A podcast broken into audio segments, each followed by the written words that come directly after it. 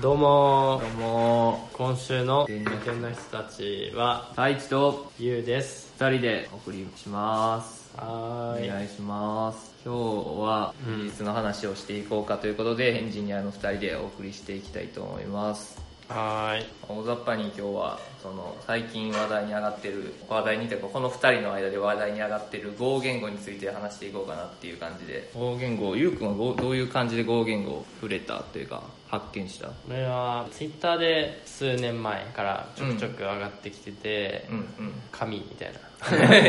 語言語神みたいな確かにでなんかねメルカリのスライドがスライドシェアにたくさん上がってて、うんうんでそれで読んでいくとなんか語言語は共同開発が効率的に進むっていうのが書いてあって、うんまあ、確かに繰り返し構文が1種類しかなかったりとかああなるほどするのは結構楽そうだなと思って 確かにねあとコード読みやすそうだなって思って気になってて、で何も手つけてないっていう 確かに、ゆうくん自身、自身は、一回もまたプログラムを書いたことはないっていう状態。そうでなんか数週間前ぐらいに太一に「語言語どう?」って聞いたらめっちゃいいって言っててで太一はどう使ってるんだっけどうえっとね、今は、あの、案件、自宅の案件で、初めて合言語触り出したっていう段階で、まあけど今回も、俺はバックはあんま担当してなくて、正直。フロントやから、そのもう一人のエンジニアの子が合言語を主に書いてたっていう感じやねんけど、最後にちょっとバックをちょっと書くっていう段階になって、その時に合言語を初めて触ってやから、うんほんまにまだに触り出して2、3週間っていう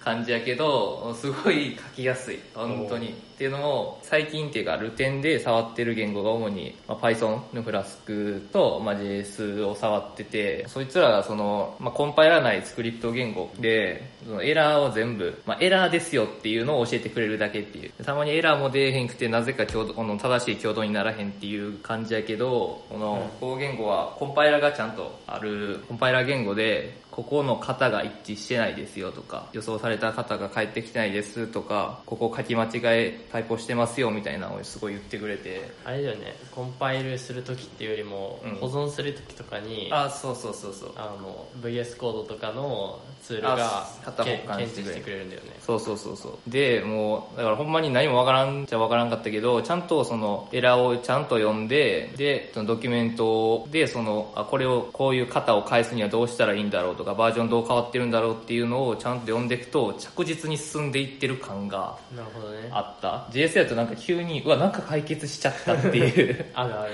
あるあるやんかっていうのがなくて結構その自分で分かりながらあここでこれを返したくてこれバージョン変わってこれが無理になったから違う記法でとかラップして他の方で返すようにしようみたいなのをちゃんとその自分で考えて書けたからすごい楽しかった久しぶりうんうにんだからすごいいいなっていうのを感じてけど結構最初の学習コストは結構高いんかなっていうのが個人的に思ってて、ゆうくんとかって最初 Java スクから入ったああ最初 Ruby 最初 Ruby Ruby もコンパイラーはないからそれやと多分結構最初めちゃくちゃエラー測れるんじゃないかなっていうのは確多かに分ねある、最初なんか俺やったらその授業で、まあ、情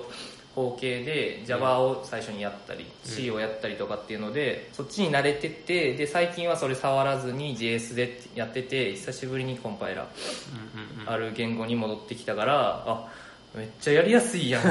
コンパイラってこんなに良かったんやっていう確かにね学校の時はただ課題をそのこなせばよかったから、エラー点で早くそのちゃんとなってくれよっていうふうに思ってたけどやっぱ意味あったんやなっていうかちゃんと怒ってくれるのいいなっていうふうに改めてコンパイラーの神さに気づいた マジコンパイラー神っていうだからね俺は C 言語を一時期やってて、うんあ多分その C 言語とか経由しないと良さがわからないのかなと思う、うーん Java とか C 言語、確かに俺はねなんかそのメルカリの今調べたんだけどプログラミング言語 Go 完全入門というスライドはいはいはいがあって、はいそれ見た時に、まあ、C 言語のコンパイルチェックとかのいいところを引き継いで、なんかよりモダンで書きやすい感じにしたっていうような印象を持ってこれで良さそうって思った確かにね、う今のところ一番学習したのに対してのリターンが大きそういい言語確かにねいい言語としてはあ倒的に5じゃないんかなっていうのあるかなあれよねなんか言語仕様ちゃんとやろうと思ったら多分スクリプト言語じゃ全然足りなくて、でも C 言語は C はちょっと低レイヤーすぎるいや低レイヤー すぎる構造体とか書きたくないみたい確かに確かにななるから教育的でうんかつ書きやすいうんうんっていう意味でいくと Go が一番その最初の言語としてもめっちゃいいと思うああなるほど、うん最初の言語か C 言語から入るよりかはなんかう5言語から入った確かに言語詞をちゃんと学ぶっていう確かに独学でっていう視点があるかもねゆうくん的にはあー独めっ学ちゃある独学で学ぶそとうそう そうしたら確かに Go が今結構一番いい言語かもなっていうのはうんあるかも、俺も Java とか多分一人でやったらもうやんでたから絶対無理やからあんなん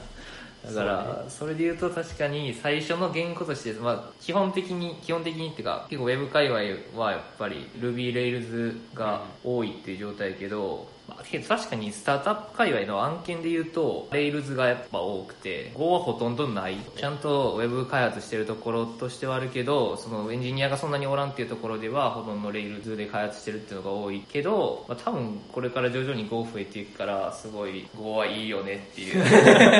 勉強効率的にもこれからの開発就職環境的にもいいんじゃないかなっていう絶対その方がいいのはあるかねそうね独学の視点で言うと最初 Ruby とかから入ったとしてもね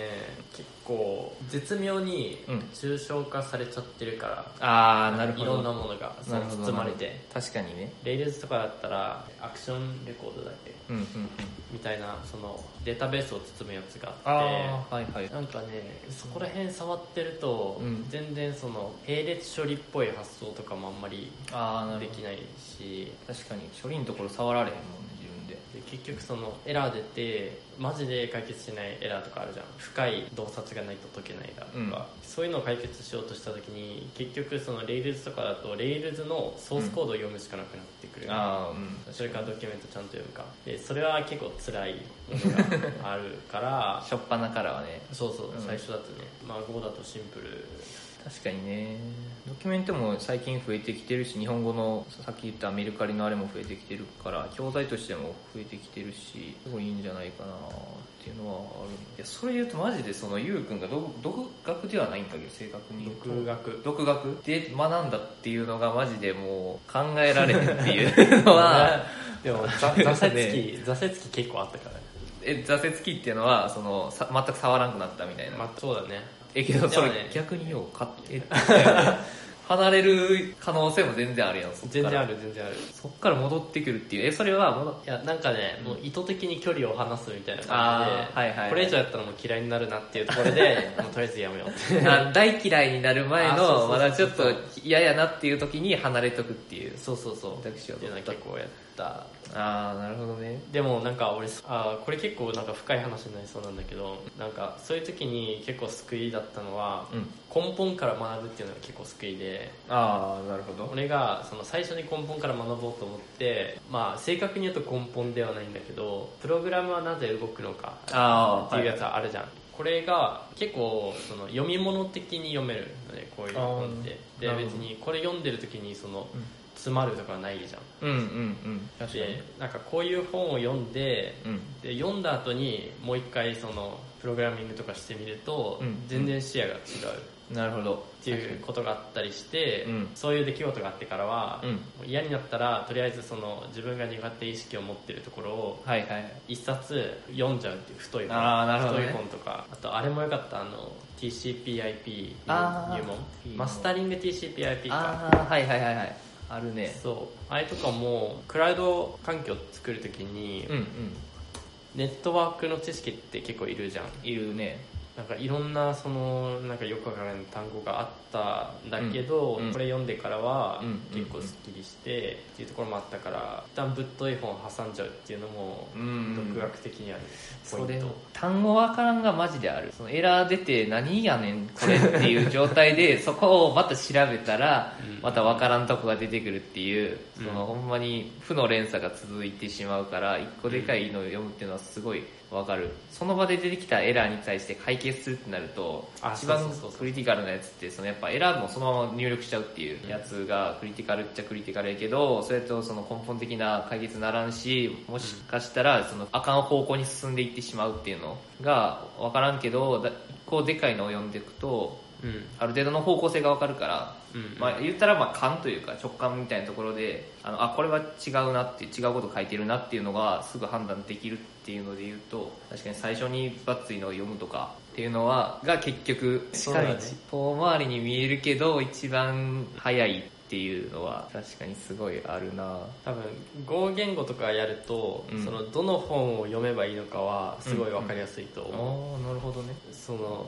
あんまり高度な抽象化がされてないというあー確かにあんまりラップされてないからこれはなんかスレッドの問題っぽいなとかうんっていうのがある、エラーで多分分かるそうやわ確かにそうやわほんまにあこれはこの型じゃないさっきも言ったけど型じゃないからっていうのが分かるとかを全部出してくれるし一個ずつ出してくれる感うんじ、うんうんこれエラーこういうエラーっていうか動かんですっていうのじゃないからうんうんすごい調べやすかったな確かに一個一個解決していって着実に進んでるっていう感じをすごい感じたから導入しようかこういや次自分たちで技術選定できるタイミングがあったら絶対にこうや な間違いないな絶対にそれはそう違いないね確かにでなも最近なんか周りの話聞いても大体なんかそんな感じ語が多いとかその性的関係あの T- TS? タタイプスクリプトとかそうタイねプスクリプトとか TS もいいな新しくシステム作るってなってなんかレイルズとか嫌だいやいやすぎるなって言ったらなんか怒られそうだけどまあまあまあけどいやすごいいいゲームだなそのスピードっていうので言うと圧倒的に速いんじゃないかなっていうのは確かにあるよっていうのはあるだからまあ結局そうやねどんどこのレイヤー目指すどういう運用を目指すかみたいなところはうんあるかなあとねテストが書きやすいんだと思うスクリプト言語ってテスト書きにくいイメージあるんだよああなるほどねななんでだろうなあれはやっぱ分からんとかああそうだね返り値の指定はせえへんそれだその返り値の型で判別できるっていうのも多分うん、ある、あラップすれば終わるだけやんっていうエラーもなんでかな原因が何か分からんでうんどんどん掘ってって、うんまずあるある値が返ってきてないのかどうなのかみたいなのとか、うん違う値が返ってきてるんかみたいなところもうん考慮せんとあかんっていうのは、スクリプト言語のちょっと問題点というか嫌なところではあるよねそうね多分スクリプト言語はテストすべき項目が多すぎるんだと思うああなるほどこの関数その大体さその一番最小の単位ってうんうん一つのメソッドとか関数でうんテスト通すっていうやつがあるじゃん、でスクリプト言語だとその動作中ランタイム中に、うんここの中の処理がどう行われてるのかっていうのを判別するの が、うんもうデバッグぐらいしかなくてああなるほどね逆にその性的型付け言語だったら、うんこのランタイム中にどういう型の変数がどう動いてるのかが、うんコード読めば分かるから確かにやりやすいっていうのテストする項目が少ないあのそうコンパイルチェックでうん、うん、もうテストされてるみたいなああなるほどなるほどところはあるかなテストしやすい大事やねあれやんめっちゃプラ大事プラスくないやつやっけテスト書いてないコードは壊れていますみたいそうなそうそうっていう書いてたもん な書いてたけど書きづらいっていう、うんプラスくやとテストがないコードは壊れているっていう名言すぎるそう語言語だけで言うとそんな感じになるよねそ うやね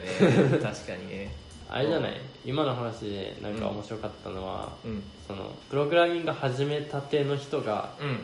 どう勉強するのがいいのかっていうのはいはいはがいはもうちょっと本質的な確かに話っぽくて太一でいくとプログラミング始めた時どんな感じだった俺はプログラミングをまず触ったのはまあ大学の授業で、うんまあ情報系の授業を最初 Java 触ってそれはもうほんまに標準出力にこういう星型を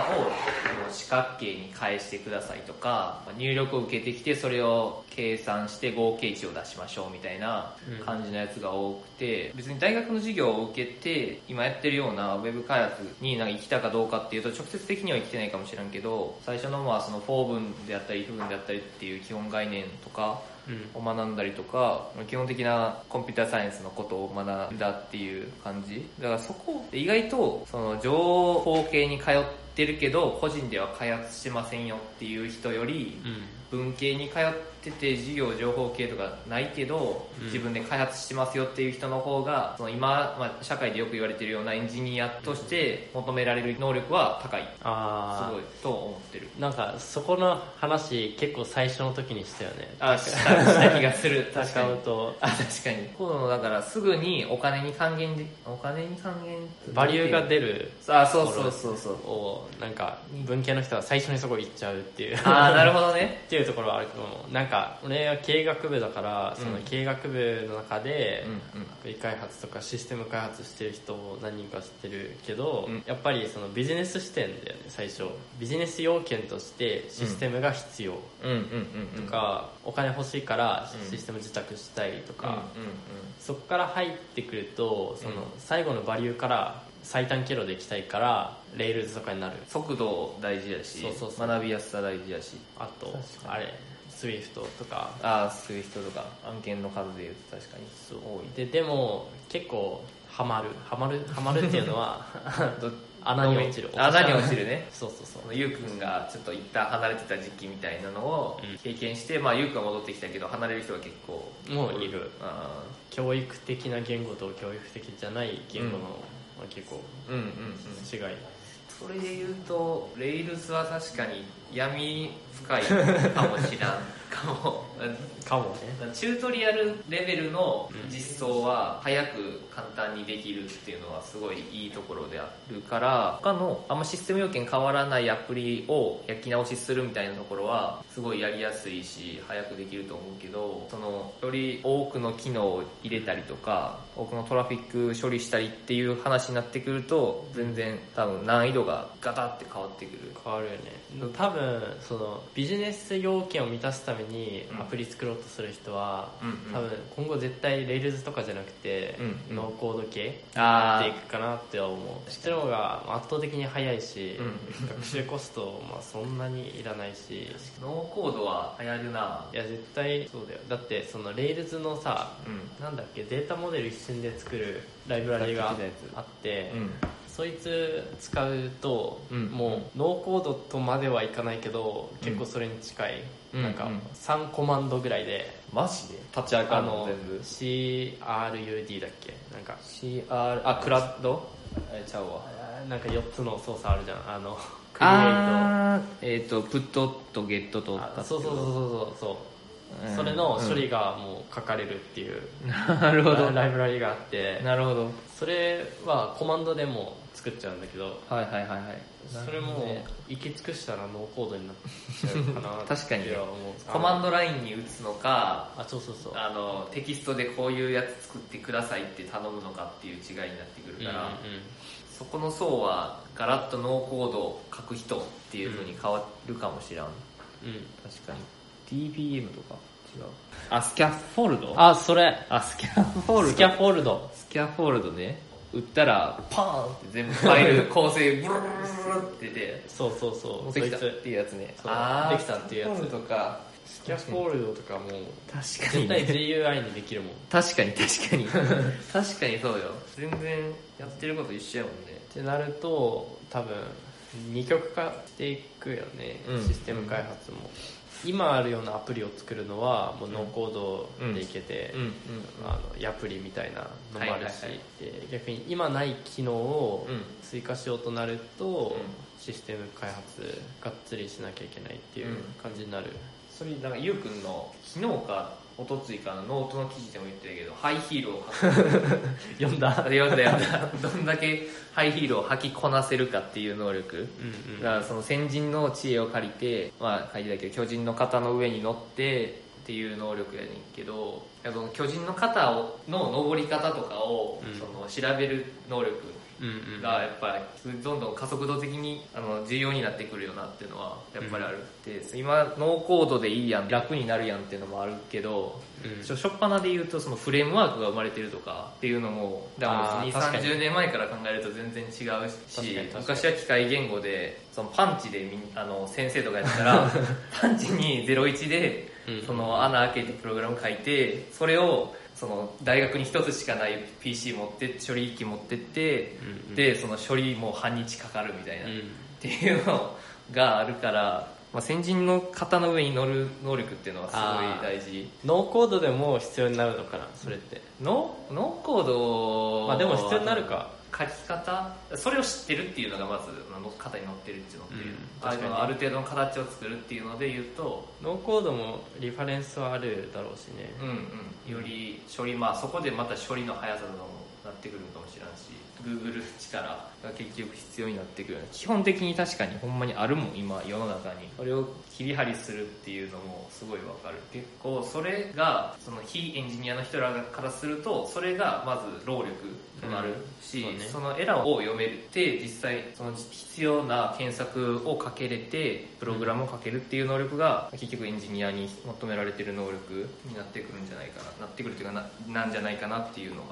うんすごい思う調べたらいいやんと思うけどその、エンジニアの能力じゃないけどそのなんかプリンター動かんみたいな、うんとかネット繋がらんみたいなのを親とかに言われてもいやこれ調べてこれエラーも出てるから調べたらええやんって 思うけど、うんそれがまずその調べるっていう発想もないし動かんっていうだけでもあるからで調べたとしてもうんこの言葉がわからんっていう確かにねルーターって何みたいなエンジニアだったら選ぶ読むもんねそうそうそうそうそう選ぶ読んでドキュメント探しに行ってそうそうそう検索かけて適切なところ読むっていうステップが全然あれ、まあ確かにその選ぶ読む訓練とかをノーコードの人はやる必要はあるんだあ確かに確かにね多分それをだからそこの能力って俺思うもんめちゃくちゃそのエンジニアなって一番伸びた能力って説明書の読む能力だなっていう確かにちゃんと言う通りに書かれてる通りにやってみてでまたエラー出たらそのエラーをちゃんと読んで調べてまた書く能力っていううんうんのやなっていうのを感じた結局そうまあけどだから説明書読めたらエンジニアになれるんじゃないか説って いう、まあそれはあるんじゃないなんか Rails の、うん Rails と Ruby のリファレンスを完全に読んでる人は、うん多分 Rails 開発はいけるじゃんあー確かにね下で動いてるインタープリター言語がどういうことしてるのかとか知らなくても、うん多分いけるっていう意味ではそれのレイヤー1個上がって、うんノーコードのリファレンスを全部読める人は、うんうんその機能全部使えるみたいな確かに確か感にじになるのかもね確かにねでもあれじゃないなるほどなんか最初のさリーンスタートアップでいう MVP とかうんうんうんを作る時はもうノーコードでよくて、かにでそれで当たったりとか、うん効果検証できてこれいけるってなったらあの投資受けてエンジニア雇ってうんっていう風にすれば確かにいいねから、それで言うとだからノーコードはすごい可能性広がるよね、うん全然コード書けんインフラでも作れるようになるからノーコードって別にトラフィックさばけなくてもいいもんね確かに MVP でやるだけなら確かに私別に AWS 使わんでもいいしヘロクみたいなもんですよ無料うんうんの、うんうん確かにねいいなノーコードいいな普通に声とかにそうな多分さノーコードって今まだそのビジネス系の人たちもそんなに使ってないじゃん、確かにで多分これをみんなが使えるようになると、うんそのアイデアを形にするっていうところはうんうんめちゃくちゃ楽になって、そうすると結局その新しい機能を世にない機能を開発するっていう能力はめちゃくちゃ価値が高くなるなっては思うえー、じゃあ結局ノーコードを使わずにその自分で作れる能力っていううん、なんかノーコードが誰にもできるようになると、うんそのアイデアがすぐ形になるじゃん、うんう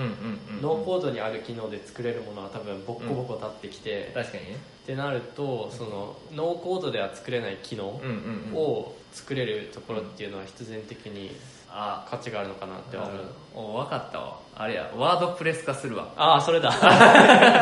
それノーコードがワードプレス化してプラグインがどんどん増えてって、あープラグイン確かで追加機能できますよっていうそっちかそうだから、まあ、プログラムの中身見たらめっちゃ汚いあの綺麗なものではないけど動くものっていうのは作れるようになっていくっていう確かにワードプレスっぽくなるのかワードプレスだから最初多分そうやったのかな最初はまあその平のうんうんデザインとか動きとかはない HTML を、まあ、ノーコードで作れますよっていうところからうプラグインで確か自に動ね的に作れますよっていうところに移っていったっていうのを考えるとノーコードはプラあのワードプレス化していくなそうするとエンジニアはプラグインを開発する人になるのノーかコードのそうやでノーコードのリファレンス読んでちゃんと仕様を合わせて、うんノーコードのプラグインを作れる能力確かにもう全然ありえるねそこで食っていくみたいなのも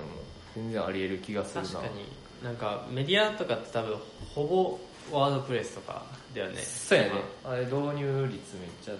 6070ぐらいあるから、なんかトラフィックさばきたいやつは多分うん AWS で EC2 借りて、うんそこにワードプレス入れて、うんうん画像の配信だけクラウドフロントにするとか、うんうん多分そんな感じでやってるはずだからトラフィック上がるとなると、うん、うん、トラフィック対策用のエンジニア雇ってそうやね AWS に移してもらうとかそんな感じになるんだろうな最初の方は別にワードプレスも無料でいける最低限にはいけるからサーバー代だけあったらいけるっていう状態、うんうんだうんからノーコードやと普通にタダでいけて MVP 検証終わったらもしかしたら自分で Go 言語とかを使って開発するんじゃなくノーコードにプラグインで必要な部分だけ入れてっていううんうん未来がひ待ってるかもしれない マジうんなんかかそっちな気がしてきたなありえるなそれとあとカラーテーマとかあーデザインの話ねそうそうそうテーマテーマとかも結構さうんあの1本1万とかで売っててマジでそんなするするするそんなすんねサンゴとか一応なんか何個か有名なやつがあって、うんうんうんああいうのってその個人のブロガーとかに多分バカ売れしててああなるほどねそうああいうでそのテンプレートデザインうんうんを作る会社とかも結構うんノーコード系では儲かるんじゃないでもショッピファイとかもさうんうん結局 EC2 あ EC のノーコードじゃん、確かに確かにでショッピファイのプラグインとか今うんめっちゃ盛り上がってて、ショッピファイのプラグイン作れる人とか結構うん重宝されるらしいよ、うーんいややっぱりちゃんと説明書を読んでそれに合うのを作れるっていう能力は普遍的にずっと必要になってくる気がするな一個でっかいシステム作る人とうんうんうんいいプラグインを開発する人とうっんていう風に分かれていく気はするな、確かになまあまあけどノーコードが普及したらしたでまた新しい技術が出てくるんだろうなってのもある昔だったらアニメーションを作るためのツールを、うんだフラッシュとかを作れるエンジニアがすごい付加価値高かってけどそこは別に普通に今 JS でできる簡単にできるようになってってなってきてでまた次はじゃあそのバックエンドの処理ちゃんとかけるようにあの語言語とかさっき言ったようなっていうのが生まれてきてそっちにまた付加価値が上がってきてアニメーションはワードプレスとかあんまりそのコード書かずにできるようになってきたっていう確かにね代替手段が簡単になるとそっちに行く、ねどういう未来が待ってるかすごい楽しみ楽しみですねという感じ感じでで まあいいいいいいぐらいじゃないでしょうかうん、今日ははい技術の話をお送りしました、また何回かこれできたら面白さでうん、じゃあ今日はありがとうございましたありがとうございました